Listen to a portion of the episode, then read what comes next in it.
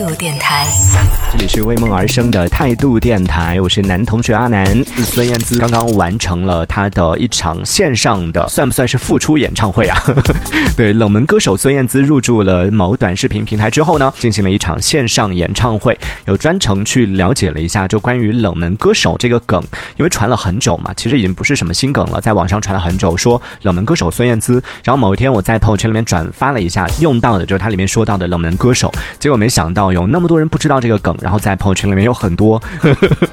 大哥哥大姐姐们就来问说冷门，请你再重新组织一下语言，孙燕姿冷门。对对，曾经的我也是这样的，就看到有人说冷门歌手孙燕姿啊，孙燕姿是那个孙燕姿吗？后来专程去看了一下，这到底是怎么回事儿？后来发现有几种说法啊，就这个人说是当下的一个流量明星啊，就不说是谁了。有一个小哥哥在被问到他喜欢的歌手是谁的时候呢，他就说喜欢孙燕姿，然后他的粉丝就啊谁？孙燕姿谁？啊？为什么你会喜欢那么冷门的歌手？就出现了这样的一个说法。还有另外一种说法呢，是因为有一个网友就在某个音乐分享的平台当中，就一本正经的跟大家分享说，嗯，跟大家分享一个新加坡的冷门歌手，他歌挺好听的，然后很专业的来剖析他的作品。就说比较遗憾的是，知道他的人不太多，也不知道是故意的呢，还是真的是无意的。可能你知道年少轻狂，就他不太了解这个事实怎么回事儿，所以呢，就以这种比较遗憾的形式来分享了，说发现发现了一个宝，推荐给大家。他他唱歌多好多好，然后很专业的来分析了他。就说比较遗憾的是，知道他的人比较少，是一个冷门歌手。然后由此呢，就在网上就传开了，就说冷门歌手孙燕姿的这样的一个标签就打上了。紧接着呢，在 呃孙燕姿入驻某平台的期间吧，啊，就出现了很多人扒出来了孙燕姿曾经的一些辉煌事迹。雨落说，一个时代过去了，怎么样？资迷们马上就要奋起了。对，那当年孙燕姿的那取得的那些成就，真的是现在想想都觉得天哪！她是从周杰伦的手中抢走了当年的最佳新人奖的这样的一个歌手，就是因为每个歌手拿新人奖只有一次机会嘛，就是今年出道然后去评，能评上的就是新人奖，明年他就没有资格去评了。同一年竞争的是周杰伦和孙燕姿啊，最后是孙燕姿拿走了这个奖，而周杰伦也是心服口服说，嗯，燕姿拿走这个奖我是服气的。紧接着呢，就有人他问王菲说，你觉得现在乐坛当中，在你之后 能做你的接班人的人有谁？他孙燕姿应该算吧，就得到过这样的一些认可，还有很多啦，就关于孙燕姿的一些传奇事迹，曾经创造的各种各样的记录真的很多，然后包括他为什么隐退的一些事情，可能饭圈的朋友会比较了解啊，就比如说你在追你喜欢的明星的话，你会知道他为什么隐退，或者因为什么样的原因要暂时消失一段时间，或者因为什么样的原因要解约。但对于像我这样就平时不怎么八卦的人，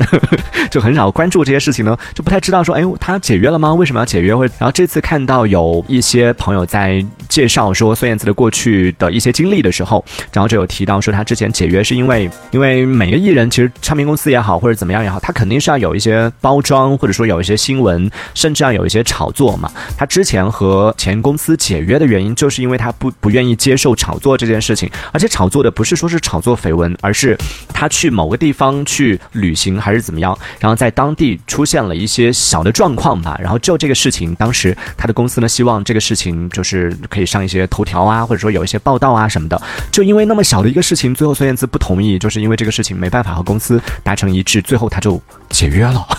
然后看到那个新闻的时候说啊，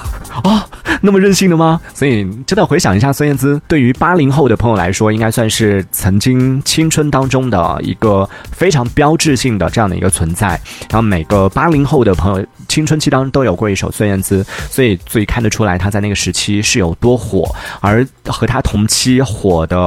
嗯，我都不敢举，不敢举那些名字，但是都是很有分量的。S.H.E，对不对？周杰伦，呃，同期的还有像张韶涵等等，这些其实，呃嗯，都是很有实力、很能打的，然后也确实是在同期很火的。而这些人，你看他们身上多多少少都会有一些各种各样的绯闻，但孙燕姿身上真的是找不到太多的，除了她和她先生之间的这个这段感情会有一些报道之外，好像在娱乐圈当中的这种传她和谁谁谁呀这种新闻真的是几乎是找不到的，很少有这方面的消息。然后就这样，他还能火到 现在。然后他在线上的，就是前两前两周在线上的演唱会的这个点赞数吧，据说是破纪录的。虽然没有等来专辑，等来了一场线上演唱会，对于他的歌迷们来说，应该也是非常开心、非常满足的了。而紧接着呢，大家接下来比较期待的就是明年，有消息说明年会有新专辑的放出。而我们再往前结合，我们之前节目当中有聊过的周杰伦，也是同样，你看哇，真的，一刚刚雨落说一个时代过去了，不，下一个时代正在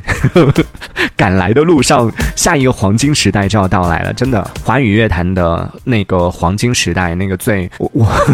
我可能真的是老人吧，就之前在看那个网上的一些关于。说孙燕姿说周杰伦那个年代，就他他们讲的不是说是这个人，而是讲那个年代当时的这个华语乐坛是什么样的一个景象，然后大家听歌是什么样的状态，然后那个时候追星没有现在去打榜啊，去啊做各种数据啊什么的，就是纯粹的喜欢一个歌手，然后纯粹的大家更多歌手更多投入的都是音乐的这种创作，然后在那个时期。厉害的人真的太多了，然后在那个时候，你想要去靠颜值或靠什么去出头，基本上很难，都得靠自己的实力，就硬硬碰硬的那个年代。然后讲到那个时期的一些歌手的时候，哇，一首一首的歌响起，然后一个一个的人出现的时候，就说哇，好怀念啊！但是也有，就是网上很多网友讲到说，哎呀，这些都是过去式了，已经嗯，属于他们的那个年代已经结束了。啊，听到那些评论的时候，心里面还是会有一点点，是吗？没有吧？总有一天他们会杀回来的，而这一天应该也不远了吧？看着现在相关部门也出台了各种各样的一些规定，对于娱乐圈当中的各种乱象，或者说存在的一些让人 看不懂的一些行为，这种进行了相应的管理之后呢，希望可以还娱乐圈一个清净。讲这个话的时候好心虚哦，不好意思啊。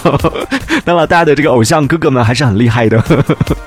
也希望哥哥们有更多的作品可以出来，满满的求生欲。这一小节我们暂时先聊到这里。喜欢我们节目的朋友，别忘了订阅关注。这里是为梦而生的态度电台，我是男同学阿南，我们下次接着聊。态度 in time.